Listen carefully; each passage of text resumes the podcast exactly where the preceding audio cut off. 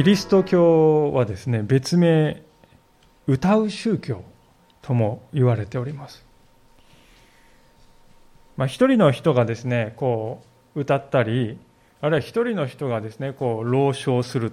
まあ、これは割とあの、他の宗教でも多々見られるわけですけれども、しかし、参加した者たち全員がですね、歌を歌うというのは、これはキリスト教の礼拝の極めてユニークな特徴であると思います。でそれはですね、何も最近始まったことではありませんで、何千年も前から聖書の中に現れていることなんですね。で今日の箇所は、まさにそのような場面と言えます。ここには歌が記されております。この歌は当然ですね、今は残ってはおりませんけれども、当時はメロディーがあった、旋律があった。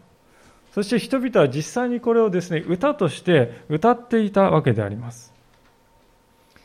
ですから、ある解説者はですね、今日の箇所の歌は、文字として記録されたものの中では、まあ、世界最古の歌かもしれないとね、そのようにまで言っております。まあ、少なくとも今から3500年ぐらいは前のものですね。でこの歌はイスラエルの人々にそれ以来歌われ語り継がれていったそのような歌なのであります。ではそもそもこの歌というのは何なのでしょうか？歌にはどんな力があるでしょうか？皆さんにとって歌とは何でしょうか？第一はですね、歌の特徴の第一はですね、誰かに聞かせるということを目的とするということがあると思います。いや、私は一人でいる時も歌いますよ、とね、そういう方もいらっしゃるかもしれませんが、そういう時であってもですね、自分で自分に対して聞かせるという目的を持って歌っているんではないでしょうか。ですから、聞き手のいない歌というのはありえないわけですね。歌の力の第2番目のことはですね、それは記憶されやすいということがあると思います。ただ単にですね、文字を目でこう、つらつら追っているよりも、あるいは人がですね、これを朗読しているのを聞くよりも、もっとですね、メロディーがついた歌を聞くと頭に残るんですよね。その残りやすさが何倍にも向上するんではないかと思います。第3番目に歌はですね、誰かに向かって捧げられるものではないでしょうか。恋をした相手に対して歌を捧げる。巷ではそのような歌が数えきれないほどあります。あるいは親に向かって捧げる。兄弟に向かって、子供に向かって、あるいは自分自身に向かって、時には国とか世界とか、あるいはこの自然界すべてに向かって、歌というのはそのようなですね、常に捧げる相手を持ったものだと、そう思うんですね。モーセとイスラエルの民は口ずさんでいるこの歌も例外ではありませんでした。一節を見ると、このように書いてあります。その時、モーセとイスラエルの子らは主に向かってこの歌を歌った。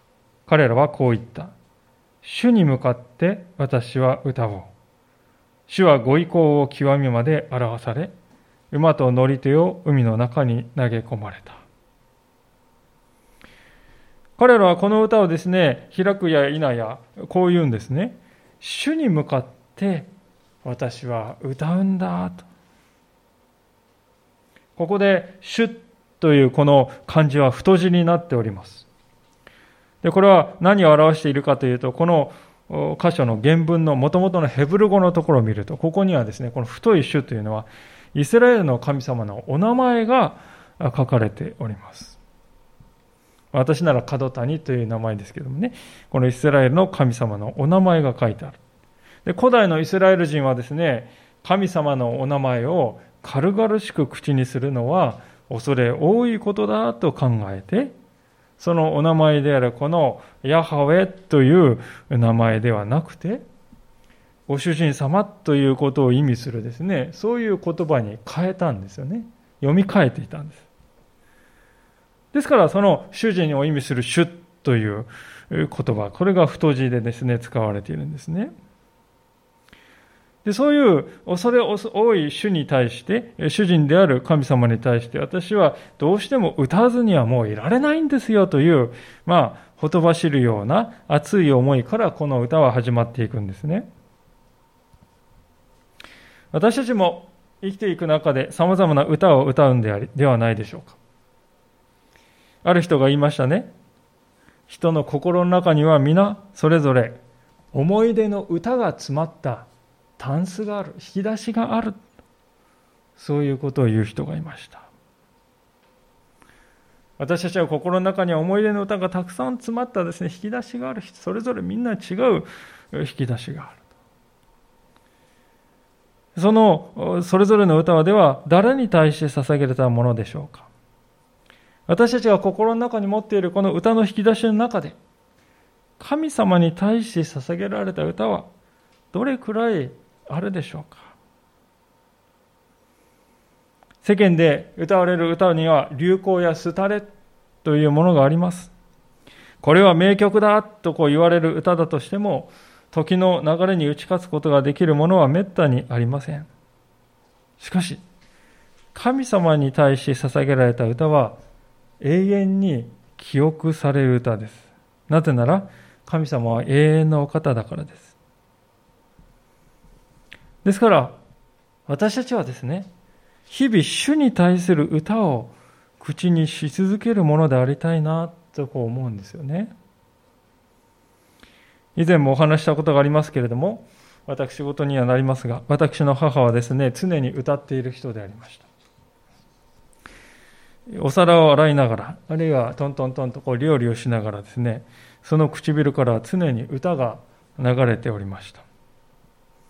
で台所からその歌がですね、聞こえてくるんですよね。で、子供心にその歌をですね、私は日々聴いていた。その私はですね、母が神様というお方をどどういうふうに思っているか、どんなにか大切に思っているかということを、まあ、体験的に学んだわけであります。ある意味では、どのようなですね、母が発したどのような言葉にも勝って、その姿とその歌声というのが、私の心の中に刻まれたと言っても過言ではないんではないかと思います。それほどにですね、主に対する賛美の姿というのは、その声というのは、心に残るものだということです。私たちが生きている世間では、どのような流行歌であっても、親から子供へ歌い歌い継がれる歌というのは稀ではないでしょうか。まあ、大体今の若い人に私が青春時代のですね歌を言うとなんかこう古いねとかって言われたりねするんです。まして3世代ですねえおじいちゃんおばあちゃんが歌っていた歌っていうともう何て言うかですね、え、探すのも難しいほどになるかもしれませんしかし神様に対する賛美というのは世代を超えて信仰となって受け継がれていくものだということですイスラエルの民は神様の祝福をですね受け受ける民であったと聖書は書いていますがそれはなぜかというと神様に対するこのような賛美の歌をですね、いつも表して生きるということを忘れなかったからだろうと思うんですよね。神様を賛美して生きる姿を子供たちに孫たちに見せているので、それが受け継がれていくんですよね、賛美がね。ですから私たちはですね家族に対して主を賛美する姿を堂々と聞かせるものでありたいと思うんです。いや、そんな恥ずかしい。いや、そうではない。それはむしろ恵みなんだということですよね。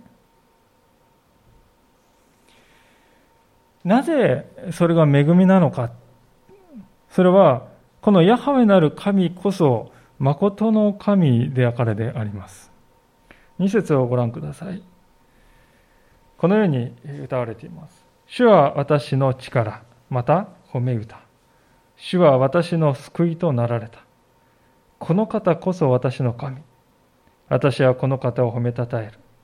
私の父の神。この方を私は崇める。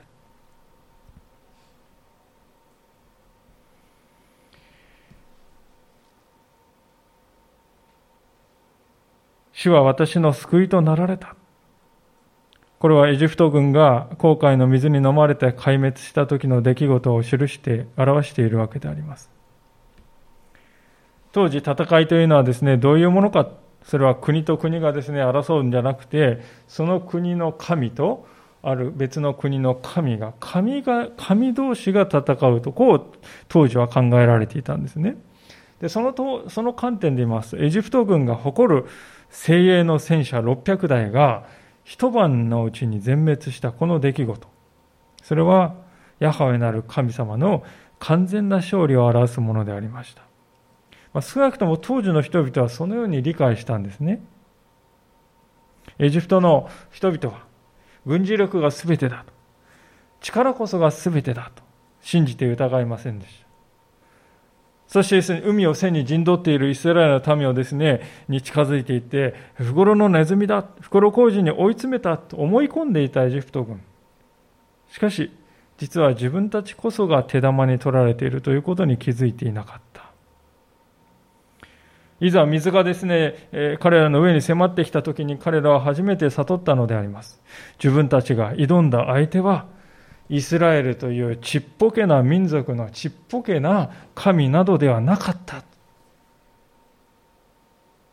自分たちが挑んだ神様は、エジプトの海は言うに及ばず、いや、世の何もかもを支配している絶対者なる神様だったんだな。ですからそういう神様に向かって歌を捧げるということは人に対して歌う歌とは比べ物にならない重要な意義を持ったものになるということはわかるわけであります。私たちは何を自分の力として生きているでしょうか？何を力の拠り所にしながら生きているでしょうか？皆さんが頼みにしているものは何でしょうか？お金でしょうか？仕事でしょうか？人からの評価でしょうか？家族でしょうか？あるいは健康でしょうか？そのような人間の力というものは本当に重要な問題に対して果たして十分な力を持っているでしょうか？例えば私たちがですねああ、このお金がなくなったらもう私は終わりだ。そういうふうに考えているのなら、そのお金こそが力の拠り所となって生きているということですよね。別の言い方をしますと、お金の奴隷になっているということです。お金というものを別のものに置き換えても同じことが言えると思います。ああ、私は今の仕事を失ったらもう終わりだ。そういうふうに考えているなら、その人は仕事の奴隷になっているのであります。そうではないのではないか。本当の力というのは、私たちが普段頼りとしているもの全部を失った、まさにその時に力を発揮するのではないか。それこそが本当の力なのではないかと聖書は語るんですよね。イスラエルのためはまさにそういう状況にあったのではないでしょうか。後ろには海があり、前からはエジプトのですね、最強の当時世界最強と言われた精鋭のですね、部隊が土煙を上げながら近づいてくる。自分たちは横を見るとですね、剣の一本も持っていないですね、右往の州の民が何十万といるだけ。人間的な意味で力なんてもうないんですよね、そこには。何にも残ってないですよ。まさにそういう時に神様はこの民を鮮やかに救ってくださったのであります。もし捕まえられれば再びエジプトに引きずり戻されて奴隷にされて逆戻り。そういうところから解放して、もう二度とあなた方は奴隷にはならない。奴隷のくびきをつけることはないと。神様はそのように民を救い出してくださったのであります。以来、この神様がイスラエルの民をエジプトから救い出されたというこの救いはですね時代を超えて私たち信仰者の支えになり続けてまいりました。詩篇の62編というところに次のように書かれております。ちょっとお分けになれる方はぜひ開けていただきたいんですけれども詩篇の62編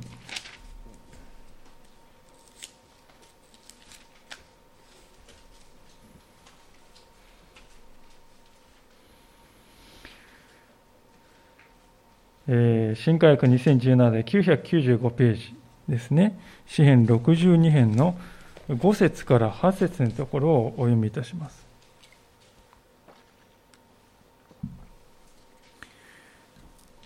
新科学2017、995ページ、詩編62編5節からお読みします。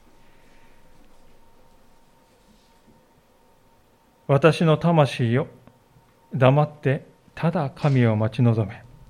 私の望みは神から来るからだ。神こそ我が岩、我が救い、我が櫓。私は揺るがされることがない。私の救いと栄光はただ神にある。私の力の岩と酒どころは神のうちにある。民よ、どんな時にも神に信頼せよ。あなた方の心を神の御前に注ぎ出せ。神は我らの酒どころである。神は我らの酒どころである。力である。救いはただこの神にあると。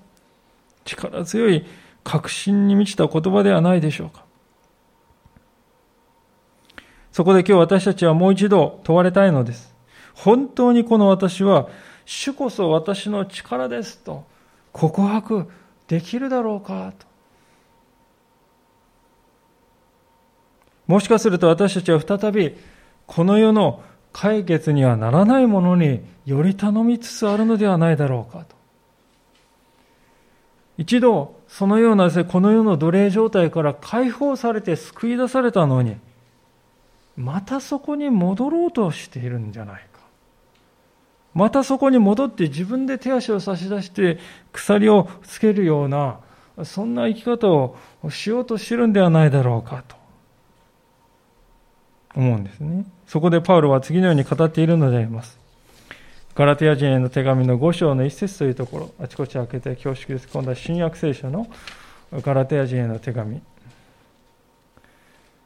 コリント人への手紙の次にあります。ガラテヤ人への手紙5章の一節を読読ませていただきます。新科学2017、381ページですね。新約聖書の381ページ、ガラテヤの5章の一節それでは読ませていただきます。ガラテヤの5章の一節のところです。381ページです。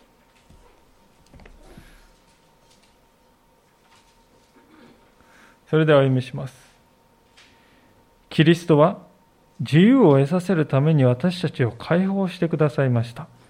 ですからあなた方は固く立って再び奴隷のくびきを負わされないようにしなさい。イエス様が私たちを救い出されたのは自由を与え解放するためであると。だからあなた方は固く立って再び奴隷に舞い戻ることのないようにしなさいとパウロは語っております。いかがでしょうか？私たちは主は私の力だと。主こそが私の力だと。確信を持って言えるでしょうか？あなたが今頼りにしているものは何でしょうか？これを失ったらもう私は生きていけない、やっていけない。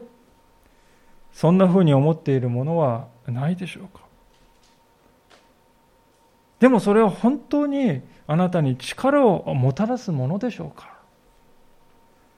実はかえってあなたを縛り付けるものになってはいないでしょうか？神様は、たとえ私たちが持っているものの全てを失ったとしても、私たちを決して見放すことはない。最後まで私たちを見守り続ける。だからこそ私たちは心からの叫びとして、こう言えるものでありたいと思うんです。この方こそ私の神。私はこの方を褒めたたえるんだと。信仰を持って生きるということは、もう私は他の何者をも神様にはしませんということです。ただ、この方こそ私の神、この方が私の力なんだ。そういう信仰告白を握って歩んでいく。それが神を信じるということであります。私たちもそのような信仰告白を握って歩ませていただきたいと思うんですね。さて、モーセとイスラエルの民の歌に戻りますが、彼らは続けてこのように歌っていくのです。3節を見てみましょう。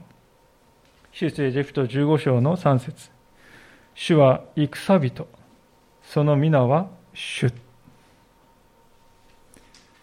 主は戦人というこの言葉はですね、一見すると意外に聞こえるかもしれませんね。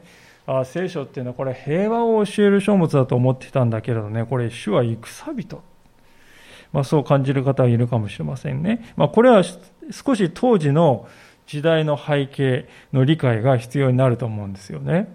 確かにイスラエルの民はこの時ですね、エジプトの強力な軍隊から救い出されたんですよ。でかといって、あとはハッピーでね、万々歳で何にもない、えー、ね、えー、順風満帆で何事もなく平穏無事に行けるかっていうと、そうではないんです。今目指している場所から、今いる場所から目指しているカナンまでの間にはですね、大小様々な敵対的な民族がおりまして、中にはこう独裁的な帝国もありましたね。実際聖書を読んでいくと、イスラエルの民はこれから数週間のうちにアマレク人と呼ばれる人々から襲われるということになる。戦いにおいては全くの素人である彼らは圧倒的に不利な状況にあり置かれておりました。実際皆さん、そんな彼らを手ぐすねを引いてですね、こう待ち構えている敵の言葉が9節を見ると書いてあるわけですよね。敵は言った。追いかけ、追いつき、略奪したものを分けよう。我が欲望を彼らによって満たそう。剣を抜いてこの手で彼らを滅ぼそう。敵は我が欲望を彼らによって満たそうって言うんですよね。まあ、ぞっとする言葉でありますけれども、実際エジプトはそう考えていたんではないでしょうか。我らの欲望をイスラエルの民を利用して果たそうじゃないか。実際、この時代はどの民族も敵対する民族に対してはそう考えていた。ですから、まさに四方八方をライオンに取り囲まれているような、そんな状態に、この時のイスラエルの民は置かれていたのです。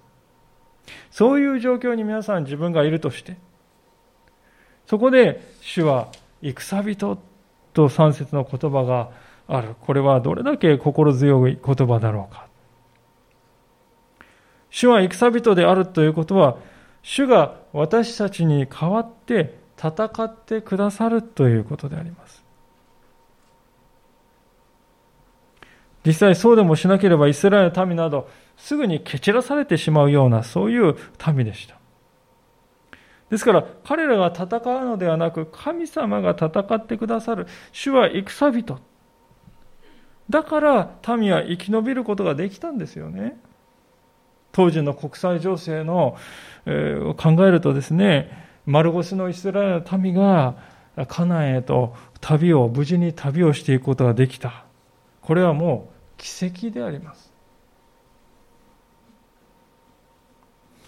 4節から10節までのところを見ると、その背後で神様が戦人として実際にどのように働いてくださっていたかが記されている。木を根元から切り倒して切り株しか残っていないように、あるいはまた鉛の塊をですね、海に投げ込むと瞬時に沈んでいくように、そのように敵は神様の前に、主の前に消えていったんだと民は歌います。で、これは私たちの今の生きている信仰の歩みにも言えることではないかと思うのです。私たちも日々いろいろな試練に直面するのではないでしょうか。人間関係で悩んでます。経済情勢が不安です。健康の問題があります。そうしたものの背後に悪魔であるサタンがいるということを聖書は語っています。ですから言ってみればまさに先ほど見たこの9節のように私たちを滅ぼしてやろうとそういうものが日々私たちを取り囲んでいるようなそんな状態私たち自身はそれに立ち向かう力がないかもしれませんでも主は戦人あなたの戦いは主の戦いなんだ。主が共に戦ってくださる。主があなたに代わって戦ってくださる。ですから私たちはこれからどんな困難に向き合うかもしれないけれども、主が戦人として私たち私に代わって戦ってくださるのだと。このことを決して忘れないようにしたいと思うんですね。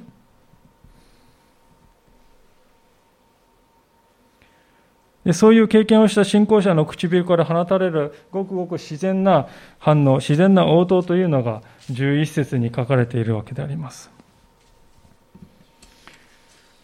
主よ、神々のうちに誰かあなたのような方がいるでしょうか？誰があなたのように聖であって輝き、称えられつつ恐れられ、苦しい技を行う方がいるでしょうか？まあ、一見するとこれはあれ？神神がねたくさんいるっていうことを認めているのかなっていうふうにも読めなくもないんですけどでもそういうことを言っているのではございませんね。ここで言ってることはこういうことですね人間は人間がこれが神だというものがねたくさんあるんだけれどもでも実際に神であるというものは一つもないただヤハメなる神様あなただけが神なんです。あなただけがおられますよね。と、そういうことを言って。これはとても大事なことですから言っているのであります。この世の中にはですね、皆さん、神と呼ばれる存在がたくさんありますよね。日本では、世よろずの神、800万の神がいる。そういう言葉があるくらい神というのはありふれた、ごくごくありふれた存在であります。まあ、それどころか最近の若いですね、世代の方々を中心にですね、それマジやばい、神って言うんですよね。それやばい、マジ神って言うんですよ。えー、まあ、並外れているという意味でね、神って言うんですよね。神っているとかね。そういうふうな、あのこのアイスマジうまい神とかね、そういう感じの使い方をします。神の大バーゲン。とでも言ってもよいような、とにかくですね、神というものの敷居がどんどんこう下がり続けてですね、来ているんであります。で、考えてみるとね、でも、人間が神かどうかを決めるって、これはおかしいんではないだろうかと思うんですよね。皆さん、会社にあってですね、新入社員が社長を選ぶっていうような企業ってのあるでしょうかありえないですよね。召使いの方が私は主人としてこの人を主人にします。この人気に入らないからこの人を主人にします。そういうこともありえないですね。あるいは子供がやってきて私の親はですね、この親は嫌だからこっちを親にします。これもありえないわけであります。ところが神についてだけはですね、人間の側はですね、勝手にこれは神。これは神ではない。これは神かもしれない。これは神ではないって決めるんですよね。ほら、どう考えてもおかしいことではないかと、矛盾したことではないかと思うんですね。ですから、ある方が言うわけであります。人間が作ったものは神ではないと。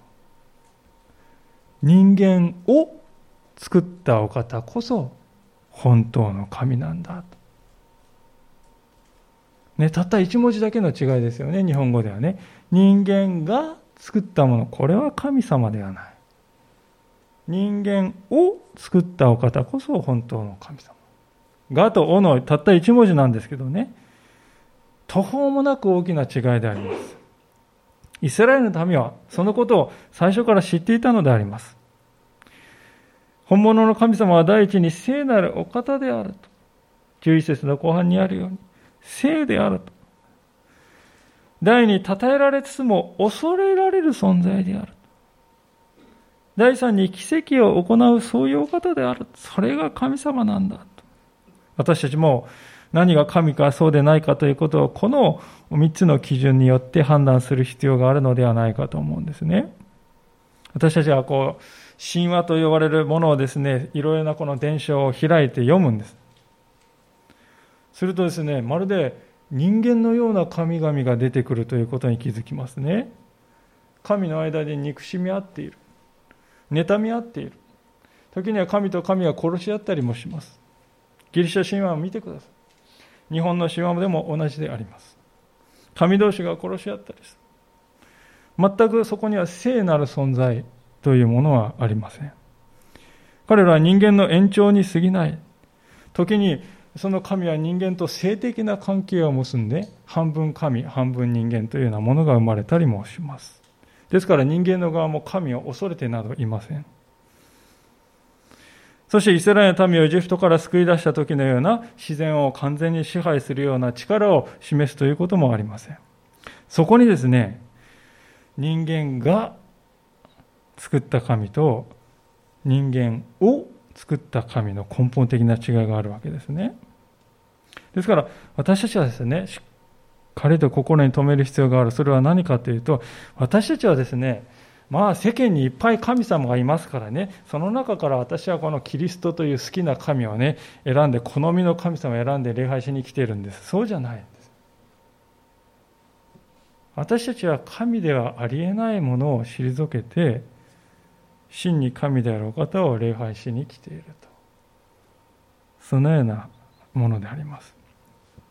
11節イスラエルの民が歌っているということはそういうことなんですね。ですから、私たちにとって神様を礼拝するということはですね、まあ、してもしなくてもどちらでもいいことなんではないんですね。どうしてもしなくてはならないことだ。親と生き別れてですね、長年ですね、親を探しながら生きていた子供がいたとしましょう。その子供がですね、もし本当の親がこの人だよって出会ったらですね、二度と離れようなんて思わないんじゃないですか。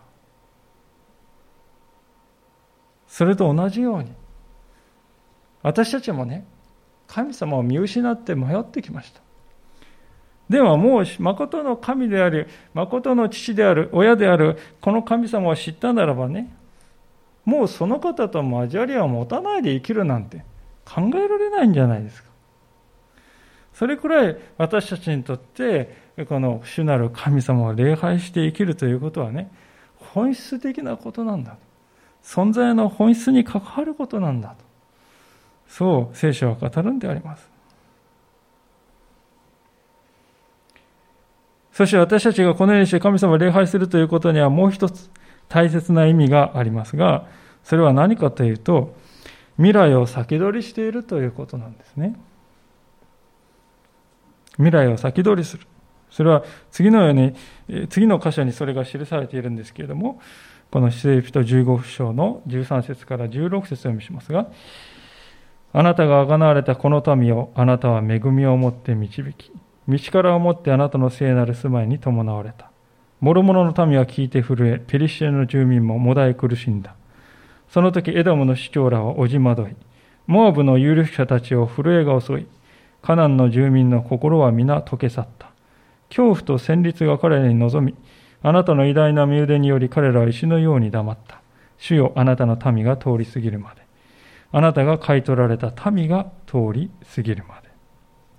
まあなんかよくわからないなとね、何気なくこう読んでしまう箇所なんですけど、ここにね、あの、カタカナが出てきますね。ペリシテとかエドムとかモアブとかカナンというね、こういう民族、こういう地名が出てくるんですけれどもね、皆さん、これらの人々は、今この時点ではですね、イスラエルの民は出会ってない、遭遇してない民ですよ。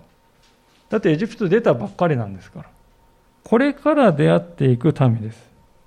ところがね、これから出会っていくそういう民が、もうヤハメなる神がおられるそうだと、噂を聞いて恐れて、そして実際にイスラエルの民を通り過ぎさせるようになるということが、もうね、ここで語られてんですよ。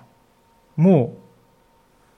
つまりここで民は未来にこれからね、まあ、何十年かかけて起こっていくことなんですけど、それをすでに起こったかのようにして歌にしているということなんですね。である専門家なんかに言わせますと、これは予言的過去と言ったりしますね。予言的過去。ちょっとね、また分かりにくい言葉が出たなと思うかもしれません。これは未来のことをね、過去形で語るということです。イエス様はですね、このことを次のような言葉でですね、こういうことをしなさいと命じている箇所があるんですが、マルコの福音書の11章の24節というところですね。マルコの福音書の11章の24節えー、新約聖書の91ページをどうぞお開きください。新科学2017で91ページ新、新約の91ページであります。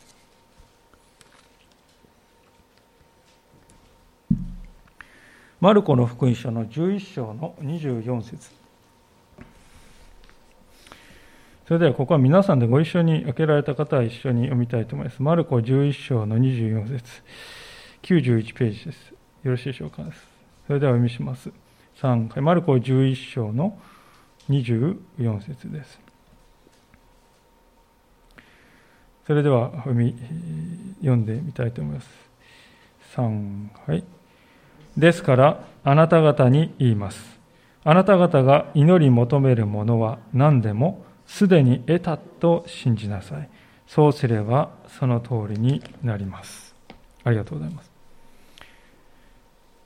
あなた方に言います。あなた方が祈り求めるものは何でもすでに得たと信じなさい。そうすればその通りになります。これは何を言っているかというと、私たちはいろんなことを神様に願い求めると思うんですけども、その時には具体的なイメージを持って祈るということがいかに大切であるかということを教えてるんですよ。祈りはね、皆さん、雲をつかむようなものではない。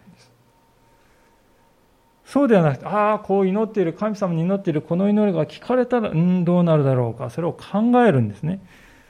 そして考えて、それがあたかも実現したかのように実際に行動していきなさいとイエス様はおっしゃっているわけです。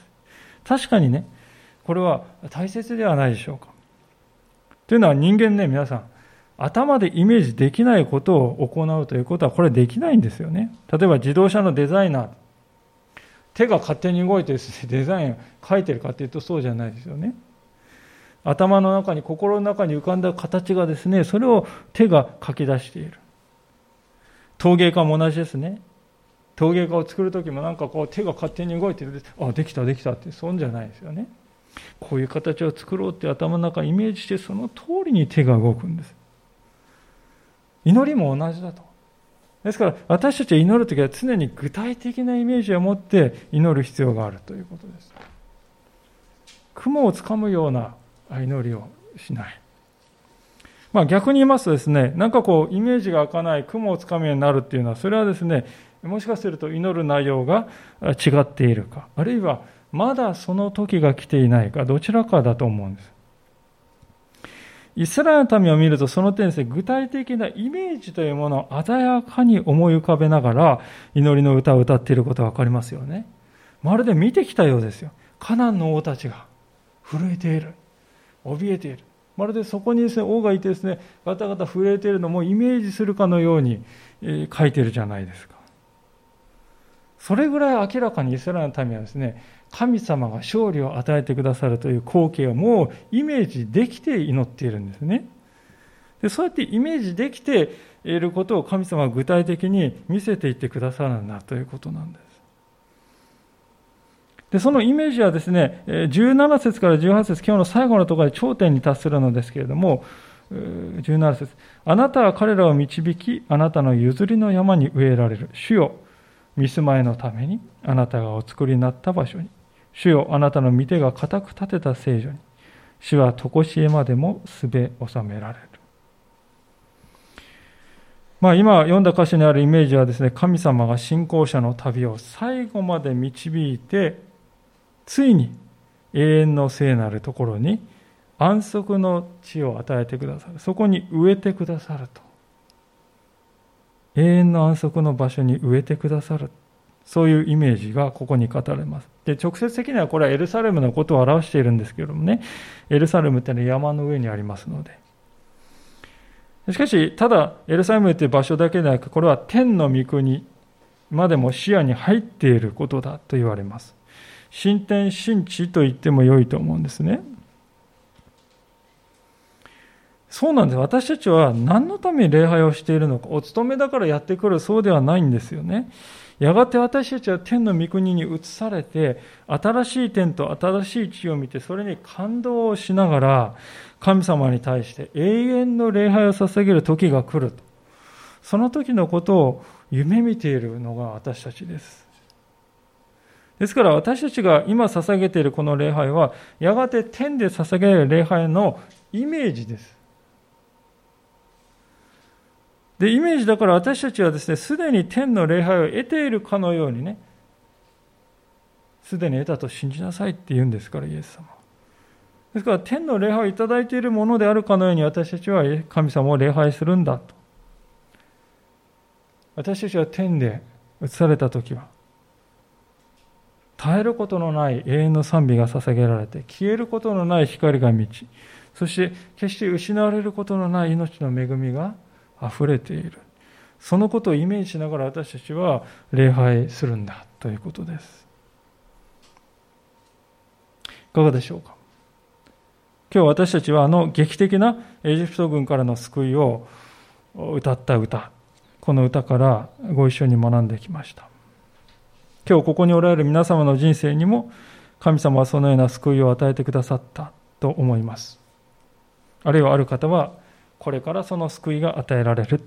そういう方もおられると思います。まあ、どちらでも構いませんね。大切なことは私たちは一度神様の救いを味わったなら、それを歌い続ける。それを忘れないということです。イスラエルの民はなぜこの歌を作ったのでしょうかそれは救いの恵みを忘れないためです。自らの人生の意味を見失いた見失わないためです。私たちも同じです。